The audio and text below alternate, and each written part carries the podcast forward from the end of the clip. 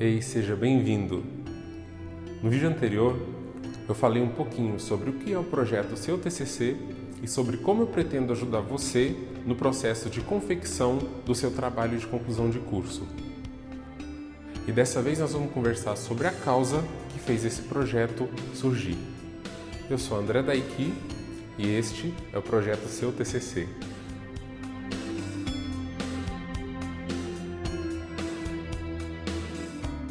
Sabe aquela conversa em que a pessoa diz que não gosta de estudar?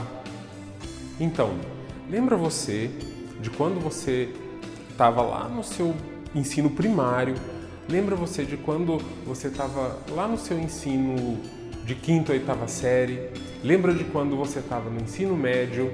Lembra das disciplinas que você já estudou agora no seu período de faculdade, se você já passou desse período, se você está fazendo uma pós-graduação, pensa nas disciplinas que você está estudando na pós-graduação e vasculha aí para me responder quais são as disciplinas que você gosta de estudar e quais são as disciplinas que você não gosta de estudar. Certamente, nessas recordações, você vai conseguir relacionar disciplinas que você gosta sim e disciplinas que você não gosta também. Então, qual é a grande questão aqui? Não é que as pessoas não gostam de estudar. Elas não gostam de estudar assuntos que elas não gostam. Mas quando você lembrar daquela disciplina que você adorava, aí você vai perceber que quando se trata daquele assunto, aí você gosta de estudar. E dentro da realidade da educação hoje, o que acontece é isso. Infelizmente, as pessoas estudam o que elas não gostam para se tornar em uma pessoa que elas não querem. Com alunos e professores vindo de uma base assim, não é de se estranhar que todo o processo de ensino do momento da graduação também seja pautado na repetição e no estudo de coisas que a pessoa não gosta e até também, mais uma vez, infelizmente, para se transformar em uma pessoa que ela não quer. Quanta gente está fazendo um curso que não gostaria só porque a sociedade pressiona que ele tenha que estudar logo depois de terminar o ensino médio? Todo mundo gosta de estudar, mas as pessoas deveriam estudar quando elas querem e o que elas querem, e para se transformar na pessoa que elas querem. Hoje, infelizmente, as pessoas nem sabem para que trabalham. Outro dia eu estava lendo uma pesquisa que foi feita junto a uma série de profissionais de várias áreas e estava sendo perguntado para eles sobre a razão que fazia eles levantarem cedo todas as manhãs para ir trabalhar. E adivinha, a maior parte daquelas pessoas deu respostas vagas ou simplesmente não sabia o motivo, a razão, não sabia a causa que as levavam ou as levam a levantar todas as manhãs para ir trabalhar. A gente vive em um momento em que o processo educacional é muito semelhante ao que era décadas atrás. É tudo baseado em métodos repetitivos em que o professor ensina, o aluno ouve e essa realidade, infelizmente, se estende até a graduação e chega no momento em que a pessoa está na fase de desenvolver o seu TCC. A razão dessa sequência de vídeos é apresentar o projeto Seu TCC para você, quando eu comecei a gravar, não tinha intenção de ensinar nada nessa sequência de vídeos, mas dito que nós estamos falando do processo educacional do nosso país e de outros países, não faz mal ter uma dicasinha aí, né, relacionada ao assunto daqui. Olha aí. Como escolher o tema do seu TCC? Em todos esses anos acompanhando alunos nas mais diversas áreas em seu momento de desenvolver o TCC, percebi que muitas vezes não é o aluno que escolhe o tema, mas o orientador. Às vezes não diretamente, mas por sugestões, por pressão, mas muitas vezes é o orientador que escolhe o tema e não o aluno. Então deixa eu te falar uma coisa. O TCC é seu, não o seu orientador.